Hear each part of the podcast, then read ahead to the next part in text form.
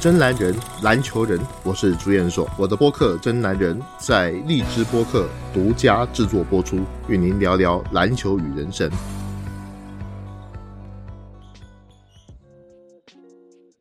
欢迎各位来到这一期的《真男人》节目。NBA 常规赛啊，在我们录制这一期的时间还没结束，但是呢，大家听到这一期播出的时候，也差不多结束了。那么。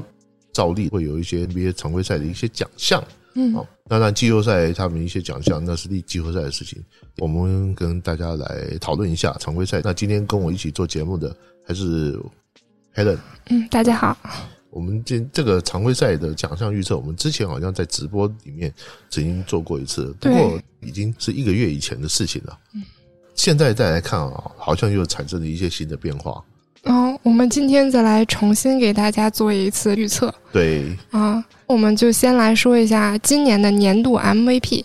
现在呢是会爆出赛季前没有预料到的球员，由掘金队的约基奇和七六人队的恩比德，东西两大中锋一争高低。其他的主要候选者不是因为伤病缺赛太多，就是球队战绩还有不少的欠缺。对我刚好在今天的时候看到一则新闻。大概就是恩比德跟约基奇在拼这个 MVP 了。嗯，那这两个都是中锋。上一个中锋拿到 MVP 的时候是多少年前？你知道吗？应该很久了吧？二十年前啊。上一个中锋拿 MVP 的是奥尼尔，连霍华德都没拿过。哦。那个时候奥尼尔的这个 MVP 啊，我想应该是无可争议的啊，无可争议。但是呢？二十年来，这 MVP 被很多人的垄断，包括詹姆斯也拿了好几次，对吧？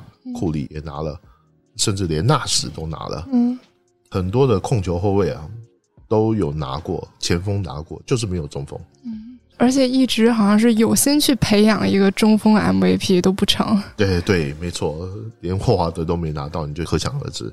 今年的 MVP 啊，到目前这样看起来，确实是约基奇跟恩比德是最有机会的。那约基奇今年不但个人成绩表现很出色，而且啊，掘金队现在在西区排名还不错，在第四。但是呢，西区排名第四，这是稍微吃亏的一点。可是他的数据表现可以说是非常的非常的好。那另外一方面呢，如果掘金队的战绩再好一点，比如说能够上升到西区第三的话，我觉得应该是比较妥当的。约基奇在我们现在录节目的时候，他的这个场上的表现几乎是三双。场均有二十六点四分、十一点一个篮板跟八点八的助攻，另外他的投篮命中率将近百分之五十七，嗯，三分球命中率将近百分之四十二。上次我看到球员有这样一个数据，叫做拉里伯德，这种数据有点太可怕了，有点恐怖，就是他投篮也准，三分也准，他罚球也超过百分之八十五的命中率，嗯，他篮板两位数，得分超过二十分。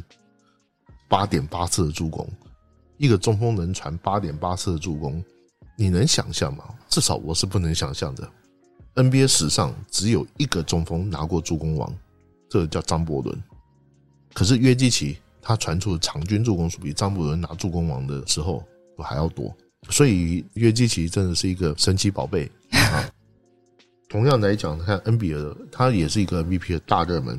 现在七六人队的战绩暂时被篮网队给反超啊！这个七六人队能不能翻回来不知道。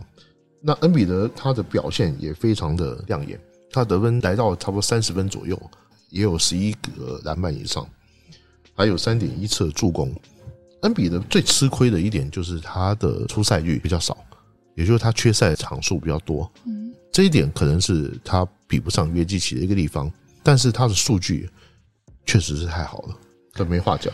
那么除这两人之外啊，另外有可能的竞争人选应该是字母哥哦，啊，雄鹿队的字母哥。因为首先雄鹿队现在在战绩方面也慢慢追上这两支球队，但是字母哥已经二连霸了，今年好像再颁给他有点难哎，哎，好像有点难。嗯，NBA 史上你说三连霸 MVP 的没几个人吧？但是不管怎么样。MVP 三连霸，你必须要有非常出众的团队战绩，还有个人的成绩，才有可能拿到。字母哥今年并没有比去年更优秀，嗯，这是他今年要拿 MVP 比较困难的一个点。那另外还有像勇士队的库里，嗯，库里在整个四月份期间可以说是打得非常的疯狂，使得他在整个 MVP 的这个声望排名当中一下子又窜高了起来。但是库里自己也说了，在他自己心里面，我应该是 MVP，可是他们应该不会选我。哦，其实很简单，勇士队战绩很差。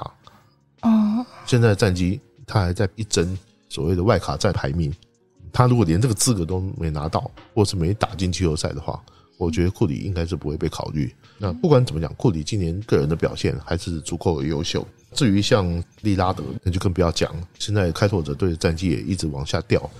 那什么詹姆斯啊，也缺席很久，嗯，对不对？啊，安东尼戴维斯也缺席很久。基本上，我觉得这几个都没有办法去争夺这个奖项。有一个球迷曾经跟我提到，爵士队今年战绩很好，米切尔是不是有可能？那米切尔，我觉得可能会被提名，也会得到一些票数，但是他的表现不如像约基奇或恩比德这样亮眼。我自己觉得约基奇会拿到这个奖。那您刚刚也说了，像库里啊，个人数据很出色，但是呢，也要考虑到这个团队战绩，是吗？对，对。其实 MVP 的一个票选的话，它是要考虑到这两方面的。那考虑到这两方面之后，也有人会说，像威少那时候拿 MVP 的时候，为什么他的团队战绩其实一般啊？但是你要知道，威少那一年拿 MVP 的时候，你雷霆队有什么人啊？你雷霆队当时杜兰特刚走，虽然有乔治加盟，但是呢，大家不认为你们雷霆是一支强队。主要是威少他打破了场均三双的一个记录。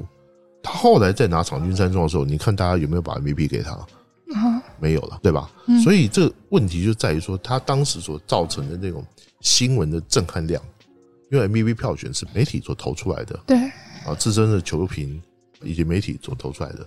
那么它所造成的一个新闻震撼量，我觉得威少当年拿 MVP 一点问题都没有。那另外一方面呢，所谓的战绩也好，或者是说个人表现呢，我觉得他们自己心中他有一个平衡点。像库里今年的情形是无论如何都不会给他这个 MVP 的。在 NBA 这么久的一个历史里面，你没有打进季后赛的球员拿到 MVP 的，只有我们曾经谈到过贾巴。嗯，但是他那一季实在是太强了。只是他的队友真的是太差了，而且他是差一点点就打进季后赛，他不是差很多。因此呢，我觉得大家在投票的时候，多少还是会考虑到这一点。我自己心目中的 MVP 还有一个很重要的因素，嗯，就是你能不能够帮助你的队友变得更好。哦，毕竟篮球是一个团队战。对对，如果你自己打得好，可是你不能让你的队友变得更好，我觉得他也不符合 MVP 这个条件。这个是我觉得很重要的一环，可是现在在选 MVP 的时候，很多球评他也会考虑到这一点。那接下来就是年度最佳新秀，目前也是陷入了混战嘛。原本基于领先的球三弟鲍尔可以说是妥妥的了，但是打了四十一场后手腕骨折而赛季报销。那森林狼队的爱德华兹目前也已经有了十八点三分、四点三个篮板、二点七个助攻，有后来居上之势。年度最佳新人应该是这两人的其中之一吧？没有错。如果说三球啊，我们一般叫他三球哈。嗯，他的优势是有打的这段期间，黄蜂队他的成绩一直都很好，至少能够打附加赛吧。那现在问题就在于说，他只打了四十一场比赛，他还构不成整个赛季的百分之六十，差不多就百分之六十的出赛率。那么这样子能够选吗？这是个最大的一个疑问。啊，出赛率我觉得挺重要的。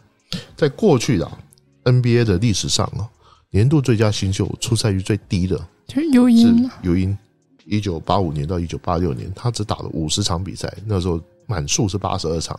嗯，可是你打五十场，你也超过百分之六十啊。对于那个时候来说，百分之六十的出赛率，我觉得是一个坎。你最少你要达到这个数，而且尤因当时几乎是二十分九篮板的那样一个成绩。比起鲍尔要多很多。那另外一方面，近二十年来出赛率最低的布兰登罗伊也打了五十七场比赛，嗯，那也将近是百分之七十的出赛率。因此呢，我觉得出赛率是一个很值得关注的。我心里面最佳的人选是三球，但是呢，爱德华最后会当选，是因为这爱德华兹他在整个下半季跟上半季比较起来，上半季他打的非常拉胯，他命中率很糟糕，可是下半季。他打得非常好，你可以发现森林狼队得分的主力核心已经变成他跟唐斯、拉塞尔那爱德华现在的得分已经上涨到十八分了，我觉得没有什么理由会把爱德华给撇开。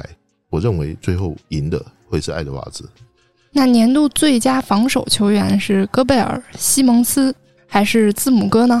嗯，这确实是有点难选。戈贝尔是爵士队防守的一个大闸，嗯啊，那爵士队现在战绩在西区还是排名第一，会不会掉下去我不晓得。但是目前来看，戈贝尔成绩很好，而且他也已经当选过两次的年度最佳防守员，这会有印象分数。那西蒙斯是这个赛季啊，他在防守端的表现很好。恩比德不在的时候，西蒙斯是一个身高两米一左右的控球后卫，嗯，甚至我讲他应该算是一个控球前锋，他经常防守球场上的各个位置，尤其是守对方的后卫，对对方的压迫感很大。那字母哥是上个赛季的年度最佳防守球员，字母哥有一点会让人家觉得说他表现很好，可是你又说不出来他好在哪里，这有点是类似像这样的一个情况。上个赛季的字母哥是以压倒性的优势拿到了年度最佳防守球员，因此这个赛季会不会大家再颁给他，是一个比较大的疑问。戈贝尔现在有二点六四盖帽，他在整个盖帽榜上是排名第二。西蒙斯在抢断榜上是排名第七。那数据方面呢，不见得会是决定这个奖项的主因，更重要的还是要看球队团队的一个防守。你是不是这个球队防守的核心？我觉得最后可能会拿到的是西蒙斯，因为最主要的是西蒙斯在恩比德受伤的这段期间顶得太好了，大家会从后卫到中锋，对他在防守端做的是真的很好。嗯，那接下来是年度进步最多奖项。啊，历年来呢，年度进步最多奖项也是 NBA 拼的最凶的奖项。嗯，那今年也是拼的很惨烈了，就是掘金队的约基奇，我认为是很有可能拿下的吧。对，掘金队约基奇，我们主要候选人会有三个哈，嗯，一个是掘金队约基奇，一个是活塞队的小前锋格兰特，还有有一个就是恩比德，嗯，对，啊，又是恩比德跟约基奇啊。那约基奇上个赛季啊，他的场均的得分是十九点九，九点七个篮板，还有七次助攻。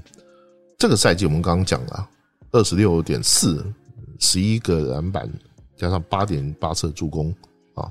活塞队的格兰特上个赛季是十二分，然后三点五个篮板。嗯，那这个赛季呢，他是有二十二点五分，还有四点六个篮板。恩比德他的上个赛季是二十三分，十一点六个篮板，这个赛季是三十分，十一个篮板。就单看这个数据来说的话，哈，其实是格兰特他的呃格兰特对。这个历来这个奖项，他们所在的球队大部分都打进季后赛，但是。打进季后赛，它不是一个必要因素，所以呢，像上个赛季的进步最多奖是英格拉姆，嗯，可是英格拉姆所在的鹈鹕队他并没有打进季后赛，所以以得分来讲，格兰特是进步最多，而且他的篮板、他的整个外线命中率，然后他的助攻，他有很多的一个表现。但格兰特最近有一个问题，就是他缺赛也比较多，而且活塞队的战绩也比较差。对，活塞队在东区可以说。几乎是垫底的一个战绩，嗯，所以格兰特会打得好，也因为活塞队没人了。那算一算，就是恩比德跟约基奇。如果比较这两个人的话，约基奇的得分上面，尤其篮板方面啊，进步的非常大，而且还有助攻的进步很大。我最惊奇的是约基奇的三分球的投篮，我不晓得他可以投那么准，嗯，啊，所以说他今年是一个全能进攻机器。那因此呢，有可能约基奇在 MVP 跟年度进步最多球员一次拿下这两个奖项，而且 NBA 史上从来没有一个球员过同时拿下这两个奖项。那 NBA 每年都有进步很多的球员，如何去取舍这些所谓的进步最多的含义啊？嗯，这是一个比较难的问题。嗯，呃，因为一般来讲说进步是最多，它是很直观的一个问题。也许每个教练呢，如果你去选他的话，最明显的就是在数据上提升。这个奖项其实也媒体投的，媒体不太可能每一天就跟着球员。有些球员在心态上的进步，他不一定看得见。但是呢，最直观的还是在这个球员他的信心程度，他打的是什么样一个情况。通常哈，如果一个球员他平均是五分，他进步到十五分，跟一个球员他从十五分进步到二十五分，不一样的，他的价值是不一样的。因为你从五分进步到十五分，我给你机会，我给你多一点上场时间，你可能就可以达到这样的一个成绩。嗯，但是从一个十五分的球员进步到二十五分，他可能已经有一定的上场时间，他本来就打三十分钟，可是他的效率变高了，他的技术变好了，他已经从一个合格的 NBA 球员变成了一个全明星球员。嗯，那么他进步的空间就很大。嗯，我举个很简单的例子讲，里面我很想选一个球员，兰德尔，有一尼克队的兰德尔，他的数据上面进步的并不是那么多，但是呢，他在整个打球的气质上面。他已经是足够进入 NBA 的前三队，气质上面，气质哦，所谓的气质是他有领袖的能力。嗯，他以前他只是合格的一个 NBA 球员，但是这个赛季我看到的是他有领导整个球队的能力，他有个组织能力，他让尼克斯进步的很多。因此呢，我觉得他进步的也非常大。可是这没办法转化成数据去形容，所以 NBA 选这个进步最多球员，还是要从数据上来看。嗯。从这个数据上来看的话，得分进步最多不一定也是唯一的指标，还要包括篮板各方面综合去判断。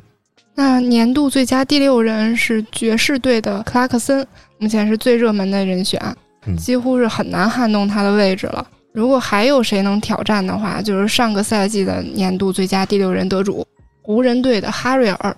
对，克拉克森是一个专职的第六人，他目前场均得分有十七点五分。啊，四点零个篮板，啊，在爵士队里面，他仅次于米切尔啊。那么哈瑞尔的这个表现是差不多将近十四分，六到七个篮板，表现的也非常好。爵士队的战绩是排名第一，因此呢，克拉克森在替补上面的作用可以说是非常明显。这个奖项有一个很有趣的问题，就是说获奖者所属的球队，只有在一九九三年、一九九四年。戴尔·库里所在的黄蜂队是没打进季后赛的。戴尔·库里是谁？库里的爸爸。哎，就是库里的爸爸。嗯。但是呢，黄蜂队就是只差了一场，差一点打打进季后赛，所以大家还是颁给他，因为你就差一场，也没差那么多。嗯。啊，其他的得奖者，你所属的球队全部打进季后赛，也就是说，你的最佳第六人他会附带一个条件，你的球队必须是成绩好的。啊。要等能至少能打进季后赛的，我才会考虑选你。如果说以这个考量来算的话，我觉得克拉克森作用很明显。那并不代表说哈瑞尔没有可能，因为哈瑞尔在安东尼戴维斯不在的这段期间，他顶的也很成功。那另外还有一点啊哈，就是你不能够在球季里面有很多的时间去打首发。哦，如果你打首发的场次太多，你也不会得到这个奖。克拉克森是完全没有打首发。他就是专职第六人，所以我觉得今年克拉克森拿这个奖机遇很大。我顺便要跟大家讲一下，克拉克森会代表菲律宾队打比赛，打亚洲的比赛，这个是很可怕的一件事情。那年度最佳教练也是竞争激烈的，最主要的候选人也是有三位嘛：蒙蒂威廉姆斯、还有希伯杜和斯奈德。您认为谁比较有可能一些呢？年度最佳教练哦，其实这个奖今年是我看过最难选的一个年头啊。首先呢，我们讲太阳队的主帅蒙蒂威廉姆斯，太阳队今年战绩进步的可以说是非常巨大，现在在西区是排名第二了，西区排名第二，甚至有可能排名第一。你要知道，太阳队上个赛季是成绩不怎么样啊，他现在差爵士队已经很近了。那第二个。就是希伯杜啊，希伯杜他把万年烂队尼克斯现在带到东区前四名。那第三个就是斯奈德，斯奈德爵士队现在目前是联盟第一。上次爵士队拿到联盟第一的是什么时候？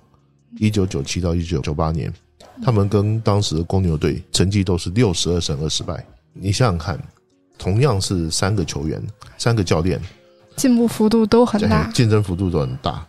那年度最佳教练呢？上个赛季啊，斯奈德他带爵士队打七十二场，四十四胜二十八败。可是呢，这个赛季到目前为止已经拿到四十五场以上的胜场了。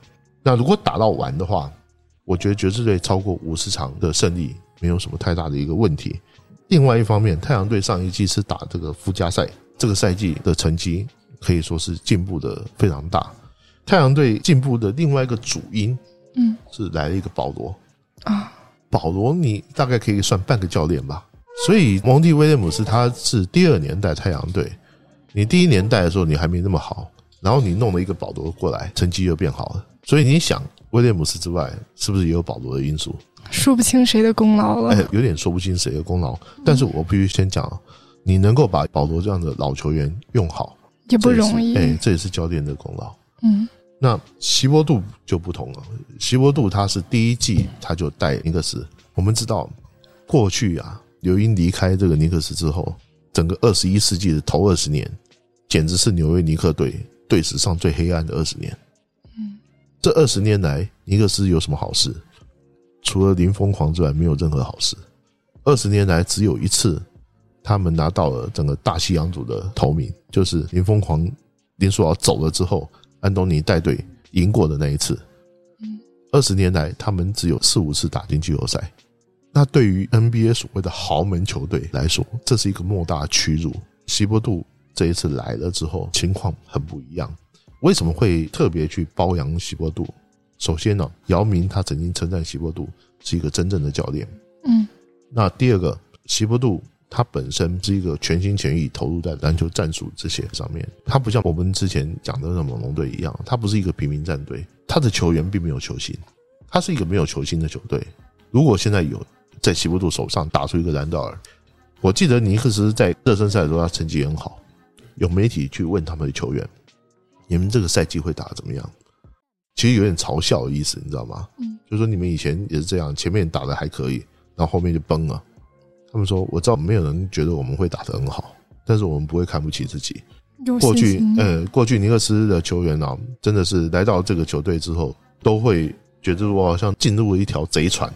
嗯，你去看啊，今年很神奇啊，L A 的两支球队很强，快船、湖人，纽约就差了一点，篮网队强势瓜分尼克斯的地盘，同城的德比其实竞争的更加惨烈。”所以纽约尼克斯他有这样的一个心理压力，我是这个城市本来的老大，你篮网队是后来才搬到布鲁克林来的，那现在你把我的地盘要抢走了，他一定要想办法去改革，所以他找了希伯杜，希伯杜来之后把这支球队他打造成一个铁军，什么叫铁军？他防守非常好，尼克斯现在球队的防守他已经有点像是九零年代派特莱里还有小范根迪带的那个尼克斯的那种味道了。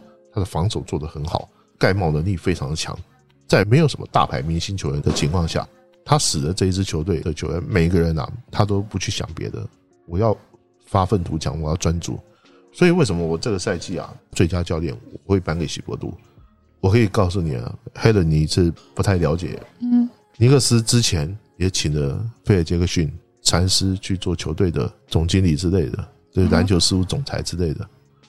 尼克斯本来是想让费尔杰克逊自己来当教练，结果他死活不干，嗯，他就叫了他弟子费雪来干，结果费雪闹了这几年没打出成绩，灰溜溜的下台。几乎所有进入名人堂的教练来到尼克斯之后，全部都栽跟头。他不是没想，哎，风水不好，他不是没想过要找好教练，他有。